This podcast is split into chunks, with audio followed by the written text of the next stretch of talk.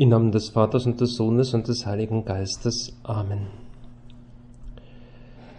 Es gibt Momente, da berühren sich Himmel und Erde. So könnte man das umschreiben, was sich nach katholischem Verständnis bei der Feier der Eucharistie ereignet, auch beim letzten Abendmahl Jesu. Am Gründonnerstag begehen wir das Gedächtnis des letzten Abendmahls Jesu mit seinen Jüngern. Doch in diesem Jahr wird es nicht in den Kirchen wie gewohnt gefeiert.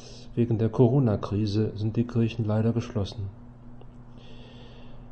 Oder zumindest findet dort die Liturgie nicht statt für die Gläubigen. Ja, trotzdem lohnt es sich, dass wir uns Gedanken darüber machen. Im Folgenden möchte ich euch einen kleinen Impuls dazu geben.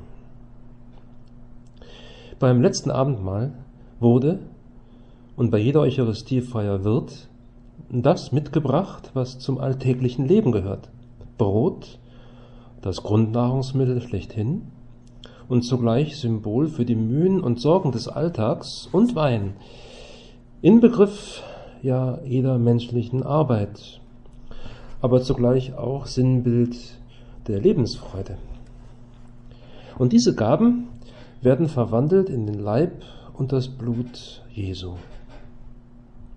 Beim letzten Abendmahl, da nahm der Herr Brot und Wein und sprach, Nehmt und esst, das ist mein Leib.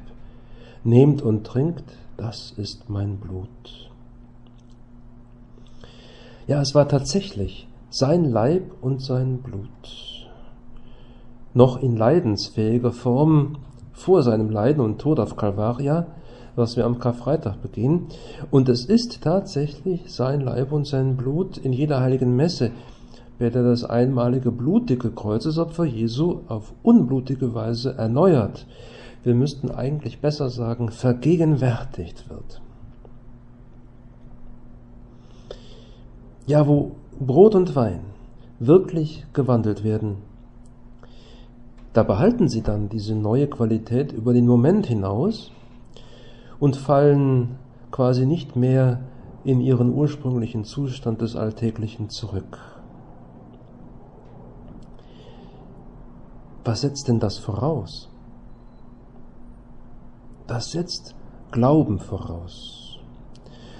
Den Glauben, dass Jesus Christus zugleich wahrhaft Mensch und Gott ist und dass er im eucharistischen Geschehen tatsächlich gegenwärtig ist. Oder mit anderen Worten, dass sich in ihm wirklich Himmel, der Bereich Gottes und Erde, der Bereich des Menschen berührt haben und berühren, immer wieder weiter berühren.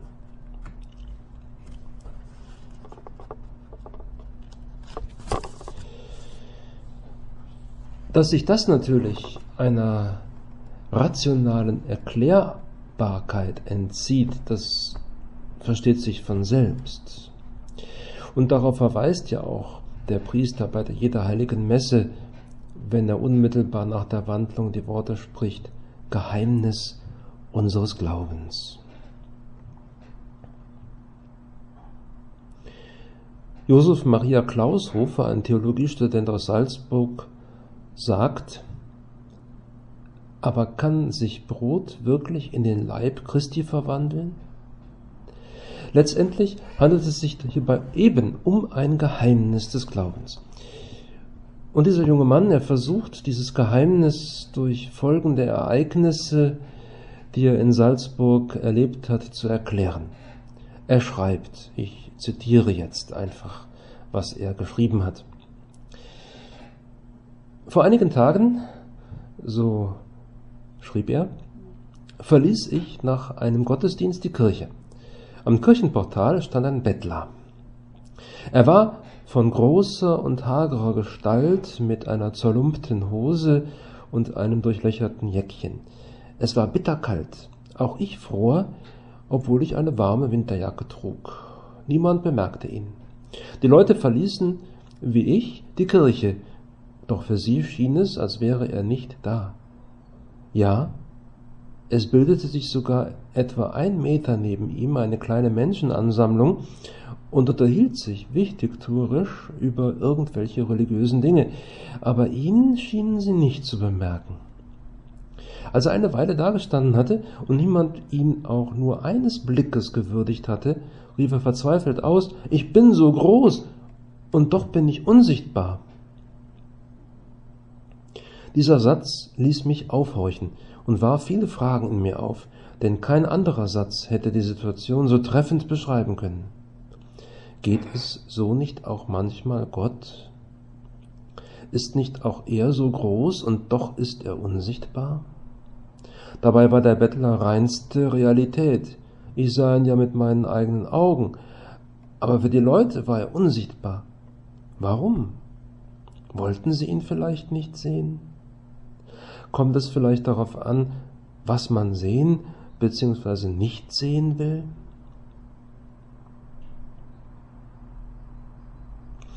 Ein weiteres Ereignis zeigte mir Ähnliches auf. Und zwar nahm meine Glas-Leergutsammlung in meiner Wohnung allmählich überhand. So hielt ich auf meinem Weg zur Uni immer wieder Ausschau nach Glascontainern. Hm, zwar halbherzig, aber immerhin. Natürlich fand ich keine. Ich begann mich schon zu ärgern und dachte mir, das kann doch nicht wahr sein. In ganz Salzburg keine Glascontainer. Als nun meine Sammlung wirklich zu groß geworden war, suchte ich noch einmal, aber dieses Mal ganz gezielt. Und siehe da, 200 Meter neben meiner Wohnungstür stand gleich eine ganze Containergarnitur. Ich ging jeden Tag direkt dann vorbei, und doch sah ich sie nicht. Ich beobachtete sogar noch einen Tag davor einige Kinder, die mit einem Schneeball das Loch des Containers zu treffen versuchten. An die Kinder konnte ich mich noch erinnern, aber an den Container nicht mehr. Auch da sagte ich mir, du hast wieder einmal nur das gesehen, was du sehen wolltest. Die Wirklichkeit aber war viel größer. Du musst nur deinen Blick etwas ausweiten. Und dann gibt der Theologiestudent noch eine Anmerkung dazu. Ist es so nicht auch bei der Wandlung von Brot und Wein in den Leib Christi? Freilich, man sieht nur Brot, aber die Wirklichkeit ist auch hier größer als das, was man mit dem Auge wahrnimmt. Wer glaubt, dass es der Leib Christi ist, der sieht in dem Brot Jesus und weiß, dass es kein Brot mehr ist, sondern dass es verwandelt ist. Es ist, wie bereits gesagt, ein Glaubensgeheimnis. Und es ist ein Geschenk und eine Gnade, dieses Geheimnis glauben zu dürfen. Ich bin mir sicher, so manch ein Mensch, der einer anderen Religion angehängt, würde gerne seinem Gott auf diese Art und Weise nahe sein können, wie das bei uns in der heiligen Messe bzw. in der Kommunion möglich ist. Wenn dieser sich aber auch noch so bemüht, er kann es nicht. Sind wir da nicht von Gott gesegnet und beschenkt? Der Sohn Gottes will uns ganz nahe sein. Deswegen dürfen wir ihn in der heiligen Kommunion sogar in unser Herz aufnehmen. Eine wunderbare Idee Gottes, bei uns zu sein, die er sich da ausgedacht hat. Soweit der Theologiestudent. Nun klar, es hm, trifft uns ein bisschen schmerzlich in der Seele, Viele können den Herrn jetzt nicht empfangen, der Kommunion. Ähm, aber wir wollen doch darüber nachdenken, wie großartig das Geschenk ist, das der Herr uns gemacht hat. Der heilige Josef Maria, der Gründer des Opus Dei, hat dies einmal so nicht wörtlich ausgedrückt. Ja, der Herr gibt sich selbst und eben nicht nur ein Foto.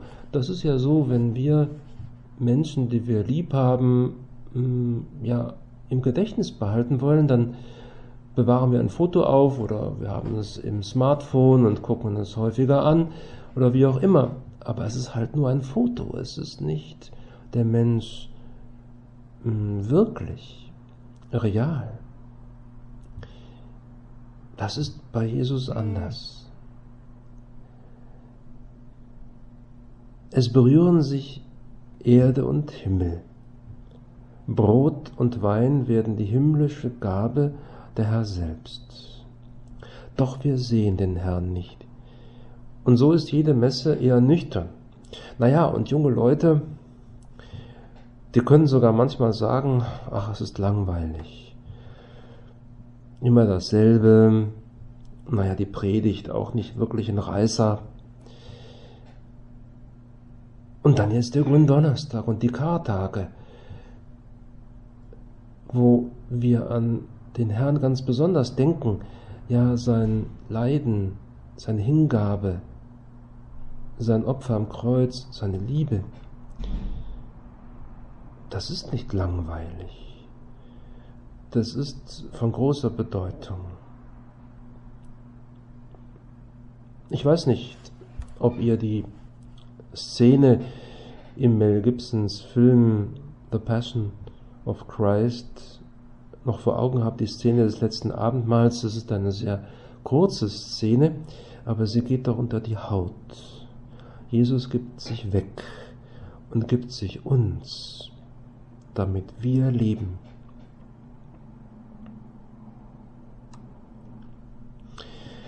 Gründonnerstag, letztes Abendmahl. Das berühmte Gemälde von Da Vinci, das ist uns sicherlich allen irgendwie geläufig. Und naja, da fehlt natürlich der Tisch nicht, an dem die Jünger sitzen bzw. liegen und der Herr eben auch. Tisch und Altar, das ist zentral bei jeder heiligen Messe. Der Altar versinnbildlicht Christus.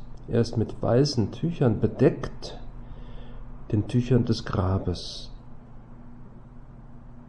die Leinentücher des Herrn. Nur am Karfreitag ist der Altar leer. Auf dem Altar verbinden sich Himmel und Erde. Der Herr kommt auf die Erde, er wird gegenwärtig. Viele Priester beten leise, bevor sie sich dem Altar während der Messe, vor der Messe eben oder beim Beginn der Messe nähern. Introibo ad altare Dei, ich will hineingehen zum Altare Gottes. Was ist denn der Schlüssel zum Verständnis dieses Hineingehens? Es ist das heiligste Herz Jesu. Denn dieses ist der Altar auf dem das Opfer der Messe dargebracht wird.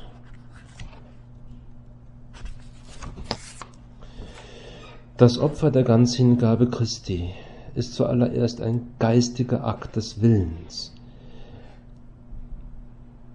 Der Herr hat in seinem Herzen den Entschluss gefasst, sich dem Vater für uns als Ganzopfer anzubieten. Und darum ist sein Herz auch der Altar, auf dem dieses Opfer zuerst geistigerweise dargebracht wurde, noch bevor er es dann auch äußerlich getan hat. Die heilige Messe ist die unblutige Erneuerung des Kreuzesopfers Christi. Und das ist wichtig zu verstehen. Christus leidet nicht aufs Neue. Aber in jeder heiligen Messe erneuert er diesen geistigen Akt seiner unbeschreiblichen Ganzhingabe an den Vater. Somit tritt, naja, wenn wir aktiv zur Heiligen Messe gehen, daran teilnehmen,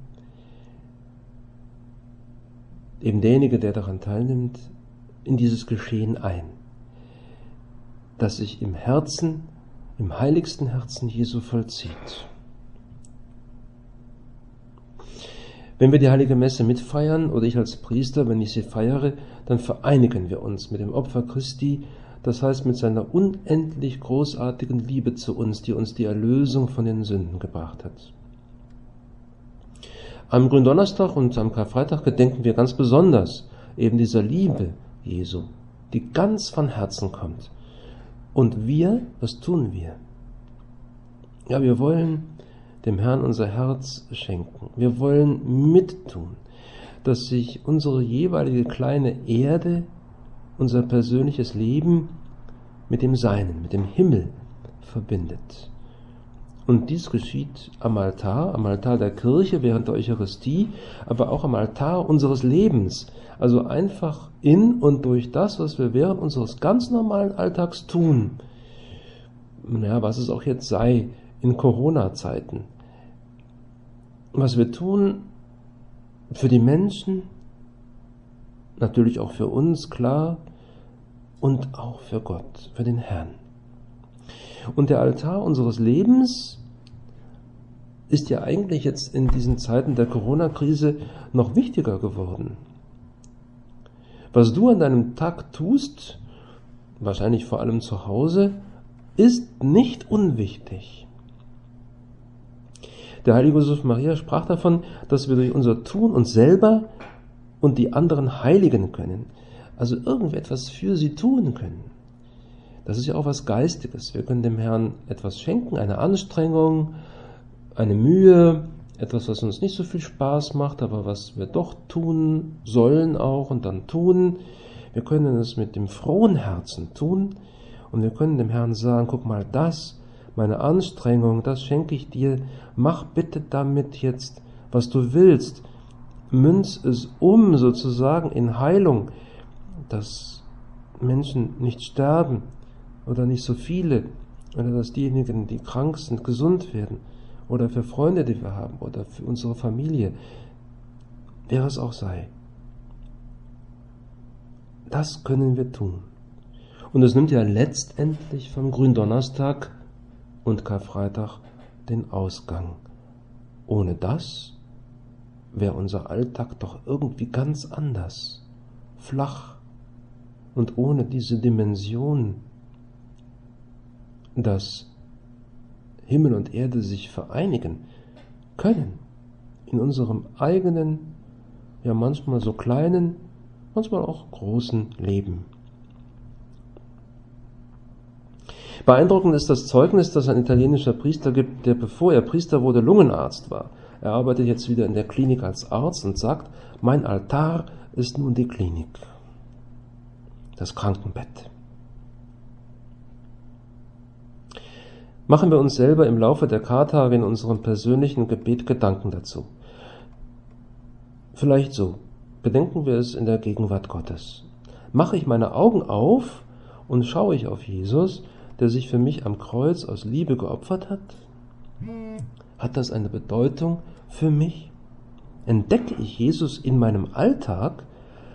Und wie gelingt es mir, dass Gründonnerstag und Karfreitag nicht einfach so an mir vorübergehen? ja von Ostern ganz geschweige. Der Himmel berührt die Erde.